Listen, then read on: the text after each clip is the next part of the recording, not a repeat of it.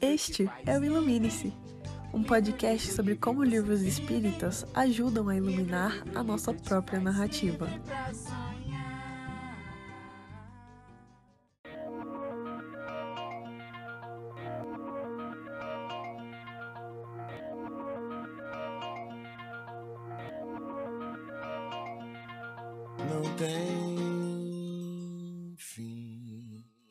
Olá, pessoal. Eu sou Heloísa e esse é o Ilumine-se, um quadro do canal Brilhe Tua Luz. Então, nesse quadro, a gente conversa sobre os livros espíritas que marcaram a vida. E hoje a gente vai conversar sobre o livro Nas Voragens do Pecado, pelo espírito Charles e psicografado por Ivone Pereira. Esse é o primeiro volume de uma trilogia, composta pelas obras Nas Voragens do Pecado, O Cavaleiro é, de Numies e O Drama da Bretanha. E a gente acompanha a vida desses personagens, né? A, a, esses personagens dessa trama ao longo de várias reencarnações.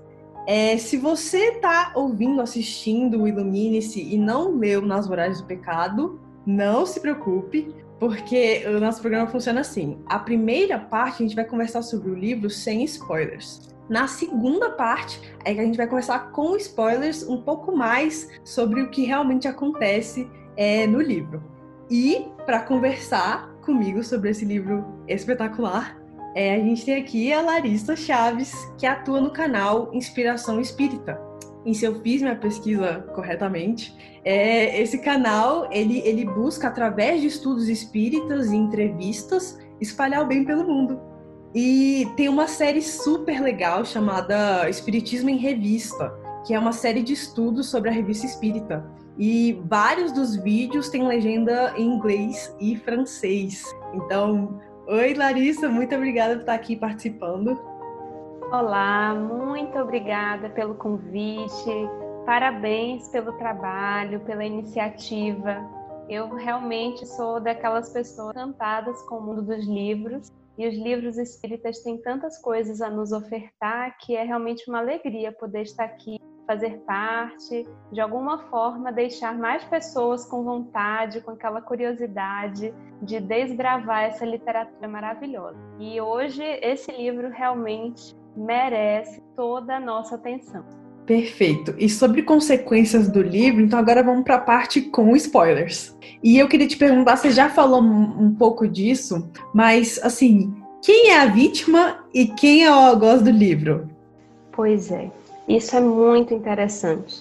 Porque a gente acha, quando a gente assiste um filme, fica claro, né? Tal pessoa é do mal. Desde os contos de fada. Essa é a bruxa minha filha, eu tenho uma filha de três anos. E às vezes, até assistindo uma coisa que nem é de bruxa, ela já que identificar. Tipo assim, hum, eu acho que essa aqui é a bruxa. Ah, eu acho que essa aqui é do bem. Ou eu acho que esse daqui, às vezes, de animais, né? Esse aqui tem. Ela inculcou que o gato tem cara que é do mal. Enfim, a gente tem essa dicotomia, essa dualidade na nossa cabeça, de que se, por exemplo, a gente fala a palavra obsessor, o que, que todo mundo pensa? É o do mal. Então, se tem alguém que está sendo obsidiado, a gente pensa é a vítima. E o obsessor é o algoz, é o do mal. A gente faz oração, Senhor, me livra dos obsessores, te arranca da minha casa, leva, né? Faz uma limpeza geral.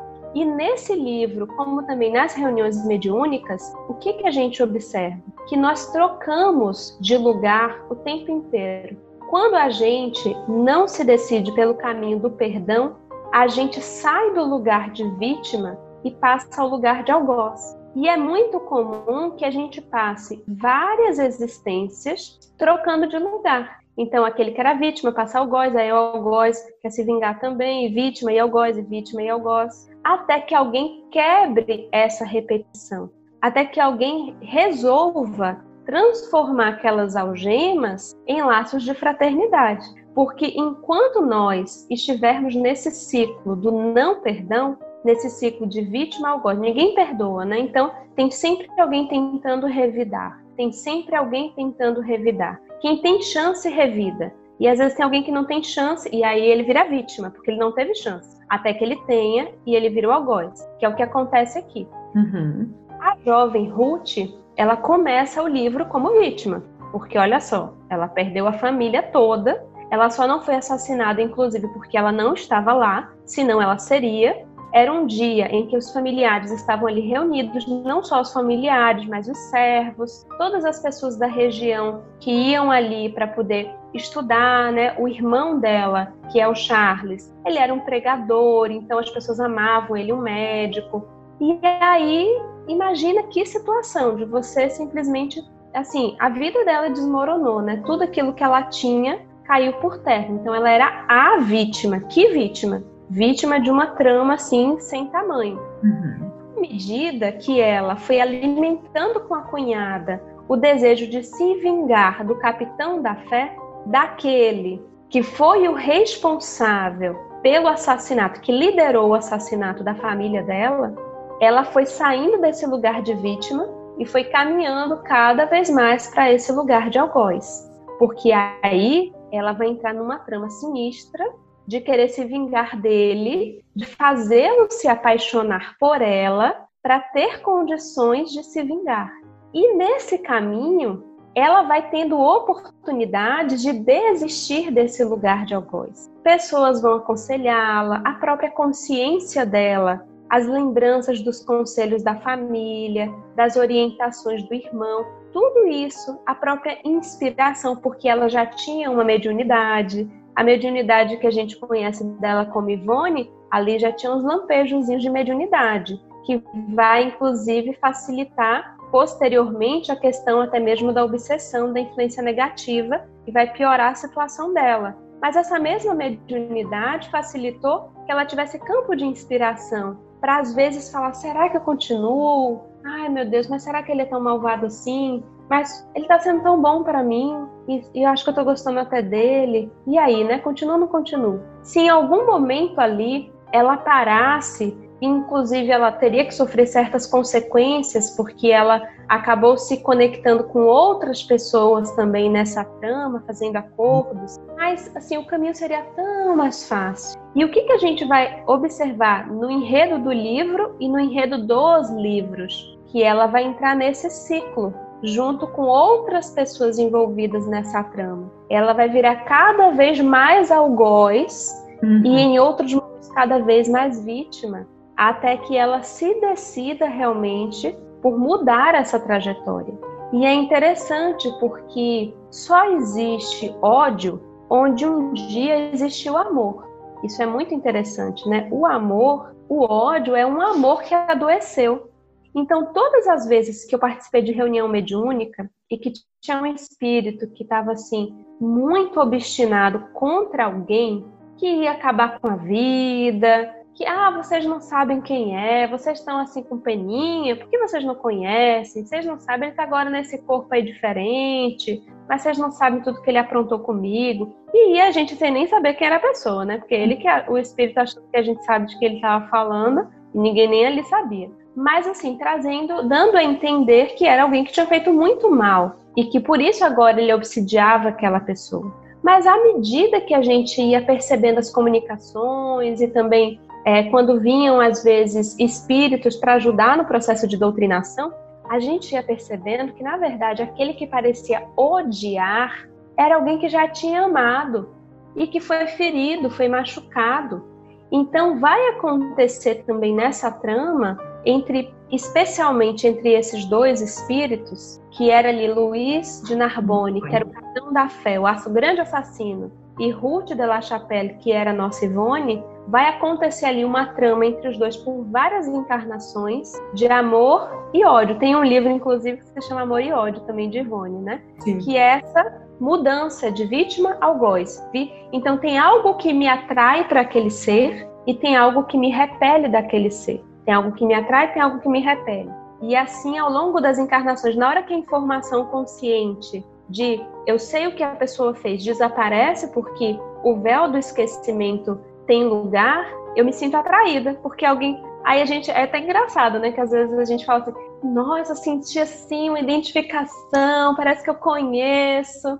E aí tudo são flores. Aí começou a conviver, começa aparecer a outra parte da história. Porque você conhece, conhece. Mas de que você, entre você conhecer e ser só um amor da sua vida, tem uma longa distância. É. Às vezes você conhece, minha filha, mas tem tanta treta nesse meio aí, e que só na convivência é que vai aparecendo. que era o que acontecia, aconteceu muitas vezes com Ivone e esse espírito Roberto de Canalejas, é. né, que é assim que ele vai se apresentar depois. Então, ao mesmo tempo que tem aquele encantamento, porque é, tem algo eu conheço, né? Esse cheiro eu conheço. Ao mesmo tempo, tem coisas ali do, no campo do sentimento não resolvidas, não perdoadas, que fazem que na hora da aproximação tenham as dificuldades. Perfeito. E uma pergunta, assim, na sua opinião, existiria é, essa Ruth de La Chapelle, né, sem a Otília? No caso, a Ruth que de, é, conduziu a vingança, ela existiria sem a Otília de Louvigny? Eu acho que não nessa dimensão. Talvez ela até tentasse algo, não sei o que, né? Mas não com a proporção que foi aquela trama, porque a Ruth, ela, ao mesmo tempo que era um espírito imaturo, porque ela estava ali numa família espiritualmente muito madura, mas ela não era um espírito ainda amadurecido, né? Era um espírito ainda muito imaturo, com aquela questão assim da rebeldia, né, em relação aos acontecimentos, às leis, mas ela não tinha ainda um conhecimento de vida mesmo que possibilitasse uma trama tão mirabolante. Quem tinha essa malícia, essa criatividade para o campo, né, da vingança era a Otília, era a cunhada dela que tinha inclusive mais informações para poder orientá-lo. Então você vai fazer isso, você vai fazer aquilo, o caminho é esse. Ela mesma, acho que ficaria muito perdida. E aqueles é, trabalhadores que acompanhavam ela desde criança, que ficaram ali também auxiliando, eles teriam maior poder de ação sobre ela, porque eram pessoas bondosas, para os conselhos do que fazer. Então, provavelmente, seria alguém que teria dificuldade de lidar com aquela dor, seria alguém que não necessariamente ia ter um caminho assim tranquilo, uhum. por ser um espírito imaturo. Né? Talvez ela tivesse outros tipos de equívocos, outros tipos até de rebeldia em relação ao que aconteceu na vida dela, mas na dimensão que foi, a corresponsabilidade da Otília realmente é muito expressiva. Perfeito. E é, você falou sobre diretrizes que a Otília deu para Ruth, né? Uma delas envolvia uma grande personagem desse livro, que é a rainha Catarina de Médici. Então, nesse livro, a gente meio que acompanha os bastidores do reinado da França, né? É, e passa muito tempo descrevendo essa rainha, e a gente pode observar também o que a história fala sobre ela. E, assim, a pergunta que eu queria te fazer é como ela foi, a Catarina de Médici foi uma pessoa é, assim muito importante para o desenrolar e o desfecho trágico dessa, foi um instrumento trágico para essa trama. É, se você fosse encarregada de ser o anjo da guarda de Catarina de Médici, de Médici, é, o que você alegaria em favor dela diante disso que aconteceu? Nossa, que desafio, né? Porque a gente até esquece, né? Ela e tem ela da guarda. Quando a gente observa personalidades assim tão duras, né, tão distantes do amor, tão distantes é, do caminho, assim, conforme as leis de Deus, a gente se distrai mesmo. Eu falei assim, gente, não interessante, não é que ela tinha anjo da guarda, né? Essa, é, aquele ser humaninho abençoado tinha anjo da guarda. Então, eu sinceramente acho muito difícil a tarefa que esse anjo da guarda tinha, como Hitler e tantos outros tinham anjo da guarda, né? Exatamente. Mas eu imagino, da mesma forma que Ruth, que tinha muito menos poder de ação, porque Ruth é uma personagem assim que teve um impacto em relação a um grupo, mas Catarina de Médici ela teve um impacto em relação a coletividades. É uma responsabilidade, um raio de alcance muito maior. Se Ruth, pequena que era, tinha ali uma influência também, né, uma corresponsabilidade da própria Otília, tanto encarnada e posteriormente desencarnada, em tudo que ela fez, e isso também alivia um pouquinho a carga dela, né? Uhum. Porque ela também está se debatendo naquilo. Eu fico imaginando que Catarina de Médici também passasse por alguma coisa semelhante. O livro até não se aprofunda nisso, mas com certeza ela não estava sozinha, né? Com certeza, inclusive, esse anjo da guarda tinha ali pouco campo de, de ação mesmo, de possibilidade de intuição, porque ela estava tão tomada pela questão do poder, pela questão da manutenção da família, da dinastia dos Valoar no poder. Inclusive, meu esposo é Valoar, né? Valoar de Belém do Pará. E aí estava é, lendo esse livro, eu falei, ó oh, meu filho, esse sobrenome aqui tá, tá pesado, hein? O negócio tá complicado aqui, se, se você tem algum pezinho lá, você reza, que o negócio é. Pensando nesse lugar do, do anjo da guarda, né? Que talvez o que ele pudesse utilizar, assim, a favor, né? Nessa tentativa difícil de intervenção, é que uma parte era ela, uma parte era a própria fascinação, a própria cegueira pelas debilidades morais dela, porque era alguém assim muito vaidosa, muito orgulhosa, alguém que não estava nadando a favor, nem um pouco a favor das leis de Deus. Ela estava se afogando contra, tentando fazer tudo contra mesmo, pensando só em si, pensando só nos seus. Então, possivelmente ali havia também um caso de fascinação muito grande, né? De porque uma coisa é quando os espíritos estão nos intuindo algo e a gente tem um crivo assim de falar, ah, eu acho que não é isso, tem um conflito. No caso da fascinação é muito interessante, que eu acho que era algo parecido com o que a Catarina de Médici passava porque os espíritos eles vão inflando aquilo que a própria pessoa acredita. Então eles iam dizendo o que para ela? Olha, você não pode confiar em ninguém, ninguém presta, só você. Todo mundo quer tirar o seu poder. Aí, fulano, manda matar logo, porque vai tentar tirar o seu poder. Olha, fulano. Então, a pessoa ela vai ficando naquela trama espiritual, acreditando que ela não pode confiar em ninguém. Isso acontece inclusive com médiums mesmo, né? Uhum. Ninguém da casa espírita presta, só você é bom médium, seu passe é mais forte, sua mediunidade é melhor de todos, só você sabe psicografar. Então, de repente, a pessoa está sozinha, ela não tem ninguém que ela confie, ninguém que ela pode realmente é, se firmar um pouco até para né, confidenciar as suas questões. E é muito isso que acontece ali com Catarina de Médici. Ela, na verdade, era uma pessoa muito sozinha, porque ela não podia confiar em absolutamente ninguém. Praticamente todo mundo era inimigo. Todo mundo estava interessado em passar a perna dela, passar a perna nela, na família dela, no filho dela. Então, tudo isso faz com que a pessoa também não consiga enxergar um palmo à frente, é. porque ela está absolutamente cega para a realidade. Ela cria uma fantasia e ela vai vivendo a partir daquela fantasia. E quem está interessado, porque esses espíritos que inflam o ego, a vaidade e o orgulho, não são amigos, né?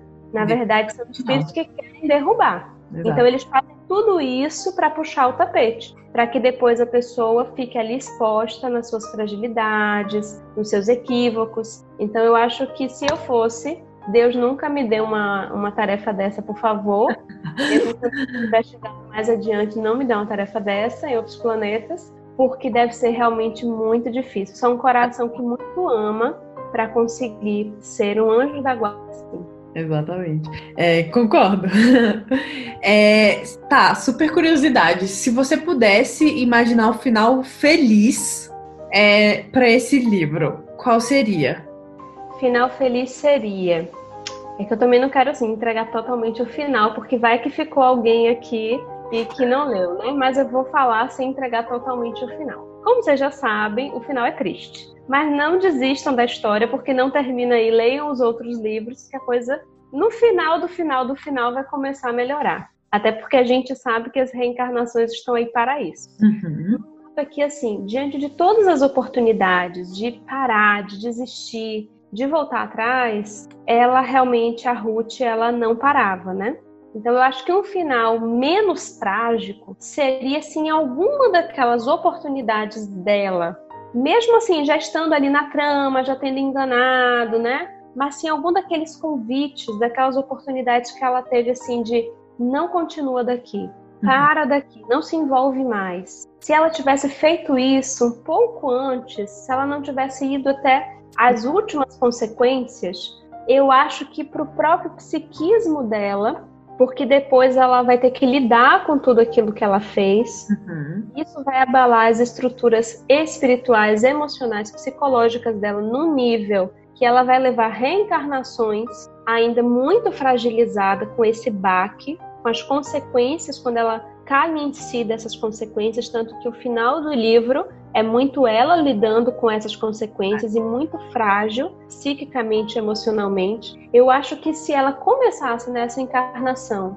a já lidar com as consequências, tendo pelo menos tentado frear a continuidade dos acontecimentos, mesmo que, por exemplo, ela chegasse a ser assassinada por causa disso, mesmo que o Luiz de Narbonne é, não compreendesse, talvez até ele mesmo chegasse a assassiná-la, não sei o que ele faria, mas assim, ainda que tivessem consequências, porque existiriam, ela já estava na trama, mas eu acho que para o transcurso da história teria durado menos tempo o sofrimento, porque ela já começaria a reparação ali, ela já começaria a lidar com a verdade, a sair da intriga, das mentiras, a falar, olha, fiz besteira, é isso, o cenário é esse, vão pegar você, foge, vamos fugir juntos, sei lá, qualquer coisa desse tipo. Eu acho que era assim uma possibilidade de que o amor vencesse, apesar de toda a dor que adviria de qualquer forma, mas eu acho que já seria um final um pouco melhor.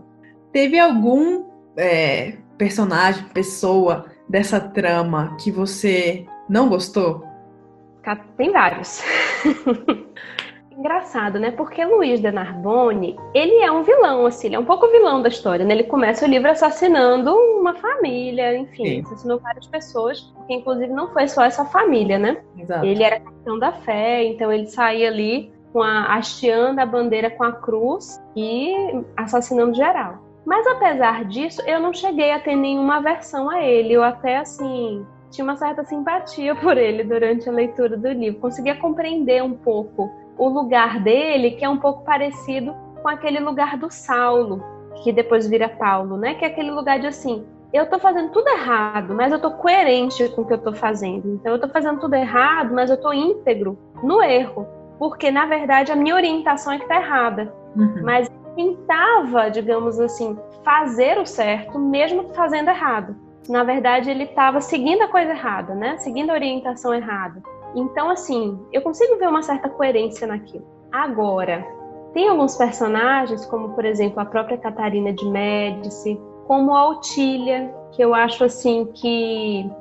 Ah, é alguém que, sabe, piorou tanto as coisas. Nossa, Por que, que você tava aí, minha filha? Podia. Ela tava numa situação assim que ela tava doente, né? Ela podia desencarnar ali tranquilinha. Daqui a pouco ela ia encontrar, inclusive, o amor da vida dela, que ela estava ali sofrendo. Mas aí ela simplesmente se distanciou dele, atrapalhou a vida dos outros. Foi alguém assim que eu tive um pouco mais de dificuldade de simpatizar também. E tem outros que vão aparecendo na trama que às vezes não aparecem assim por tanto tempo, mas que você vai percebendo também como eles interferem de forma negativa, né? Como eles vão trazendo ainda mais intriga, ainda mais malícia, que é uma coisa que a Ruth a priori não tinha, uhum. e que eu também fui assim meio que e que inclusive alguns desses vão reaparecer depois, vão criando vínculos ali com os personagens e depois pela questão da reencarnação vão reaparecer e vão trazer ainda mais antipatia assim da minha parte em relação a esses personagens. Tá, é, a gente está chegando ao fim então, já o tempo voou, né? É, mas aí eu queria ouvir de você palavras finais sobre o livro. Tem alguma consideração final que você gostaria de fazer sobre esse livro? Sim, queria dizer a vocês que leiam, que realmente assim, é um livro que, inclusive, você lê rápido, né? Porque é tanta coisa que vai acontecendo, aquele livro que você fica curioso para saber o que, que vem depois, o que, que vem depois. Eu vou ler só até aqui. Mas aí, cada vez que termina o capítulo, você está vivenciando aquilo como aquela série que você fala, eu vou só assistir os primeiros episódios e de repente você não consegue fazer outra coisa porque você precisa saber o que, que vem depois. Então, é realmente algo muito interessante, muito instigante e que é repleto de ensinamentos. Ivone do Amaral Pereira é uma médium que eu admiro imensamente, imensamente. Então, saber um pouquinho mais dessa trajetória dela, de tudo que ela experienciou, de tantos ensinamentos que ela foi capaz de trazer, compartilhando-os. Porque olha só, gente, essa coragem, né? A gente gosta de compartilhar nossos acertos. Ao compartilhar esses livros, ela está compartilhando sim as derrotas dela, as quedas dela. E é de uma, de uma riqueza essas experiências, sabe? Para que a gente não caia nos mesmos buracos. É como alguém que está nos dizendo assim: olha, eu vou te mostrar tudo aquilo que eu fiz de errado para você não fazer a mesma coisa. Aprende com as minhas experiências e aproveita melhor a sua existência porque são séculos diferentes, culturas diferentes, mas tem muitas situações assim cotidianas em que essas lições se apresentam como desafios, como situações que a gente às vezes na vida vai precisar escolher que caminho tomar e que isso realmente pode mudar simplesmente os nossos próximos 500 anos. Então acho que é bom vocês lerem. Bom, gente, foi isso. Larissa, muito obrigada é, pela sua participação. Foi muito bacana contar com você. Eu acho que depois dessa nossa conversa, é, quem já tinha lido vai querer reler, quem não leu vai querer ler. E assim, é, então queria te agradecer e queria agradecer a todo mundo que ouviu, assistiu a gente até aqui. E pedir para todo mundo compartilhar a palavra, né? Se gostaram do nosso episódio, mostrar para os amigos, para os inimigos, aquelas pessoas, os adversários, é, mostrar para quem precisa perdoar, enfim, é, vai que, né, sei lá, uma proposta de reconciliação. E é, foi isso. Eu sou Heloísa, esse foi o Ilumine-se e a gente se vê no próximo episódio. Sabe?